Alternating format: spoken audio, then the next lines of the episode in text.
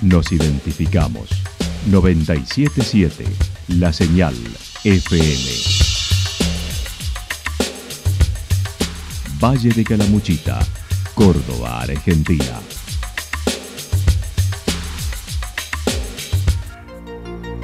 El más completo resumen de las noticias de la región, encontralos todos los días a las 12 y 30, a las 16 y a las 22 horas.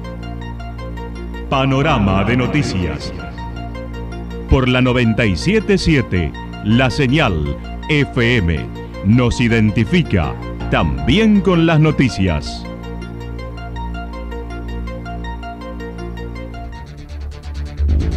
Municipalidad de Villa del Lique. Una forma de vivir. Gestión Ricardo Zurdo Escole.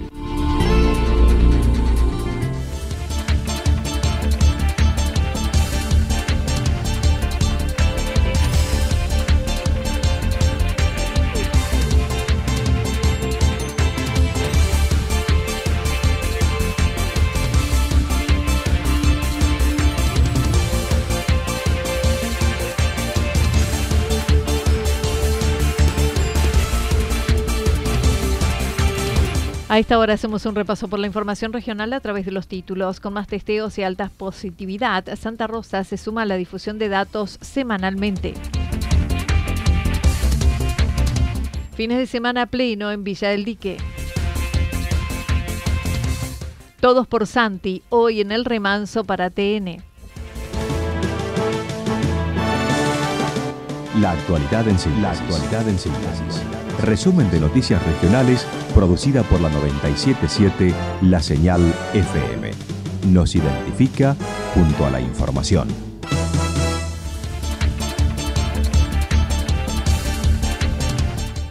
Con más testigos y alta positividad, Santa Rosa difunde datos semanalmente. La ola de contagios continúa en crecimiento en Santa Rosa como en todo el país, con un incremento diario que ha debido intensificar los servicios relacionados con los testeos. El director de salud comentó.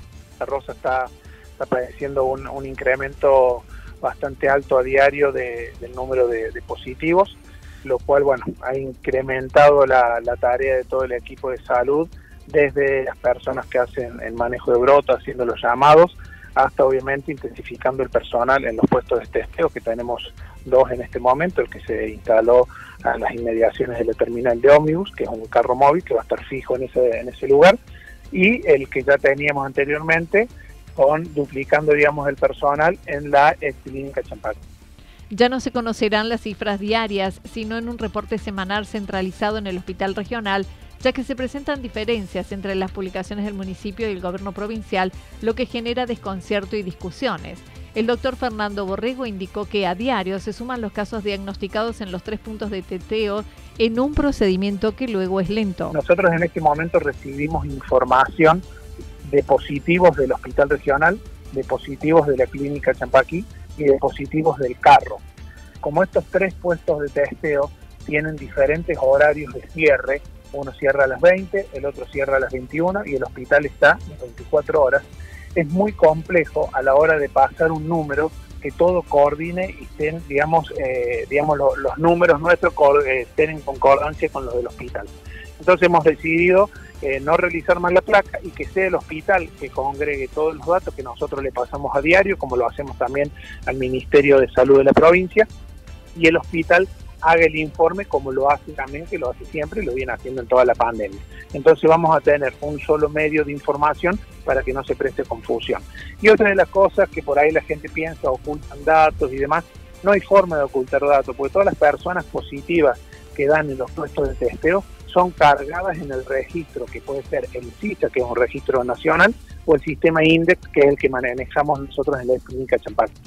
El índice de positividad se ubica entre el 45 al 50% y es frecuente que un positivo tenga entre 2 a 3 contactos estrechos, por lo que pidió disculpas por no comunicarse con todos en el día correspondiente debido a la alta demanda. Bueno, el testeo estamos hablando entre un, entre un 45 y un 50% de positividad en cuanto a los números, digamos, de, test de antígeno que se realizan, para con la cantidad de positivos que da al día.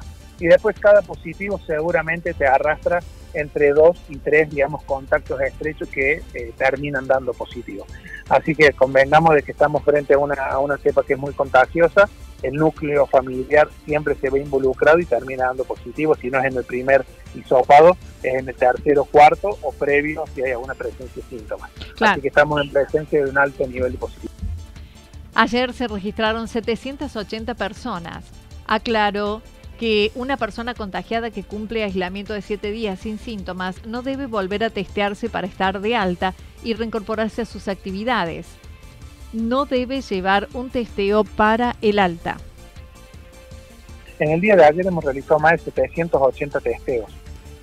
Eso multiplíquenlo por todas las localidades de Córdoba y localidades que son mucho más grandes. El recurso lo tenemos que empezar a cuidar, porque si no va a empezar a faltar. Entonces, el nuevo protocolo, el último protocolo dice contacto estrecho con síntomas se lo considera positivo porque, digamos, de todos modos ese contacto estrecho tiene que estar aislado. O sea, que sepa si es positivo oficialmente a través de un test, no le va a achicar ni le va a quitar días de aislamiento. Pero de todos modos, de esa manera, cuidamos el recurso. Finalmente destacó el interés por la vacunación de primera, segunda dosis, con mayores aplicaciones también en el refuerzo. Bueno, la vacunación es, el punto que yo te diría que tenemos muy muy positivo hoy en cuanto a que la gente se ha volcado muchísimo a vacunarse. Ya hace, yo te diría que hace más de tres semanas que el vacunatorio diariamente eh, vacuna una gran cantidad de personas que te diría que hasta récord en, la región. Eh, estamos con muchísima vacunación, aparte ya se ha disminuido el, intervalo entre la segunda y la tercera dosis a cuatro meses para todos los mayores de 18, lo que hace que eh, haya un mayor afluente de personas con, ya eh, condiciones de ser vacunados. Así que estamos vacunando muchísimos, Anita, eso nos pone muy conforme. Y bueno, y la pregunta que vos haces en cuanto a las primeras dosis también, de a poquito la gente, estamos vacunando de a 10, de a 15 personas con primera dosis por día, que eso también es muy bueno convengamos de que estamos en, épocas en donde eh, la situación laboral de muchos, la situación del carnet sanitario, en donde se lo solicitan tanto para trabajar o para concurrir a eventos, quizás esté tomando un poco de conciencia la gente, más allá de la cantidad de casos que tenemos a diario, entonces los, los vuelca a vacunarse.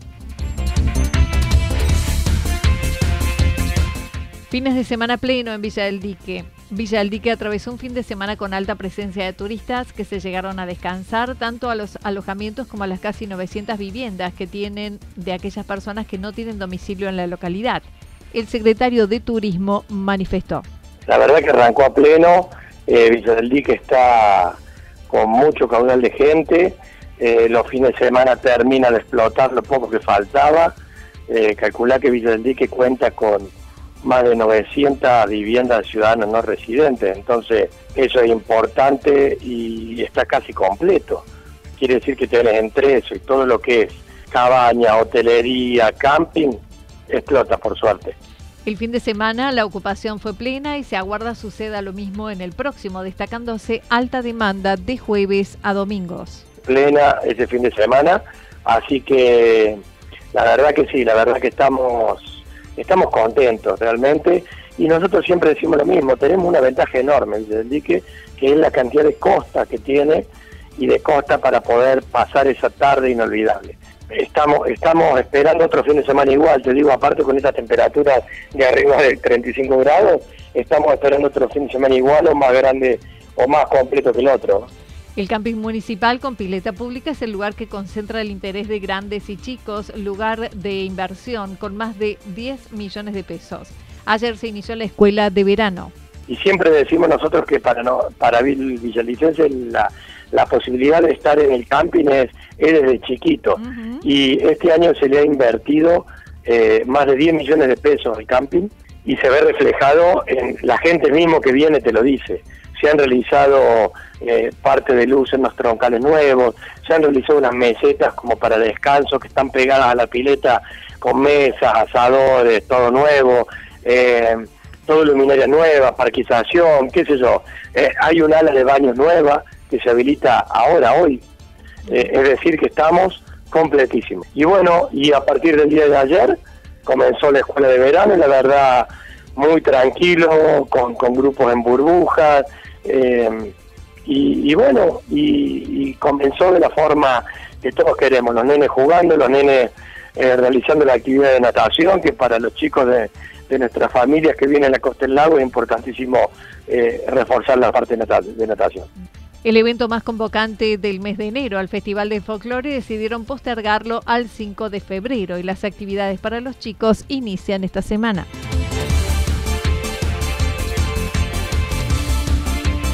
Todos por Santi, hoy en el remanso para TN. Santino es oriundo de Río Cuarto y todo el país se ha sumado a la campaña para recaudar fondos para una terapia en el exterior. Padece neuglobastoma con metástasis en estadio 4 y el mejor tratamiento está en España. 48 millones de pesos es su costo. Andrea Otero es su madrina, quien contó acerca de la salud de Santi. Eh, bueno, Santi tiene 5 años, es oriundo de la ciudad de Río Cuarto, como bien dijiste.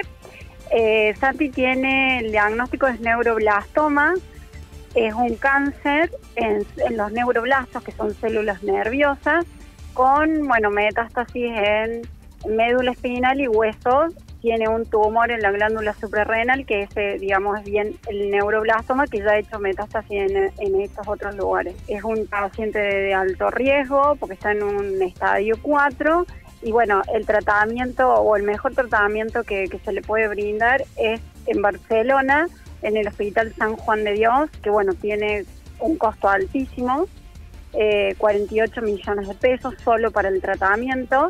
Así que bueno, en eso estamos, eh, en la campaña para, para juntar el dinero para que Santi pueda recibir el tratamiento que necesita. En dos meses se logró reunir el 70% de dicha suma y se continúa con la campaña. Eh, estamos alrededor, se ha juntado alrededor del 70%. O sea, no falta nada, pero es un montón de plata igual.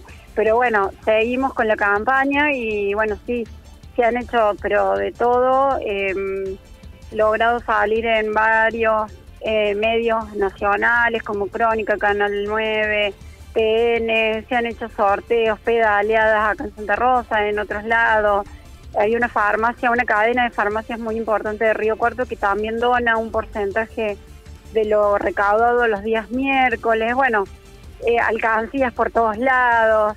Así que bueno, estamos todos, como decís vos, trabajando para lograr el objetivo.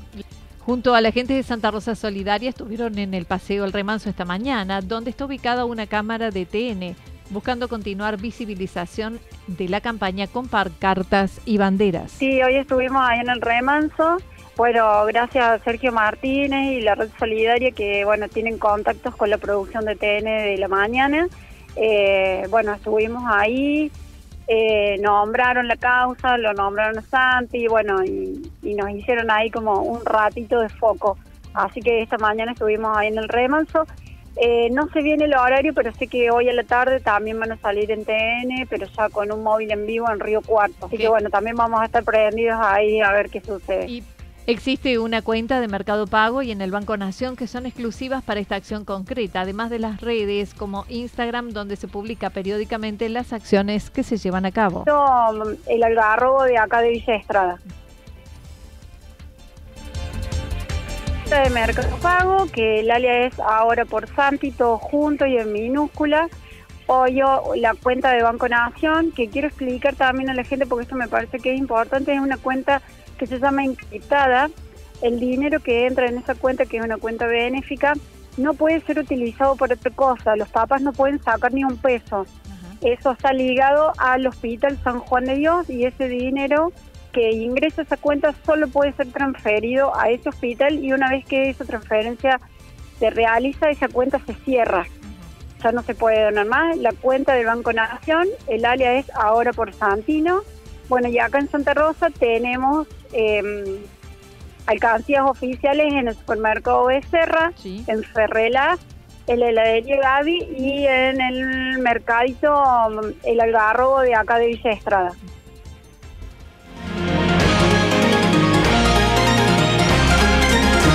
Toda la información regional actualizada día tras día.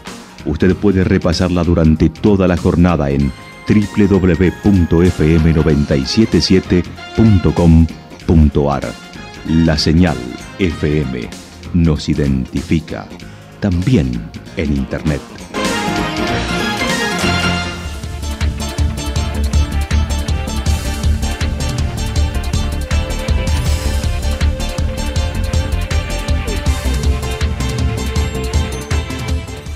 El pronóstico para lo que resta de la jornada indica parcialmente nublado, temperaturas máximas entre 38 y 40 grados. El viento estará soplando al sector noreste entre 13 y 22 kilómetros por hora.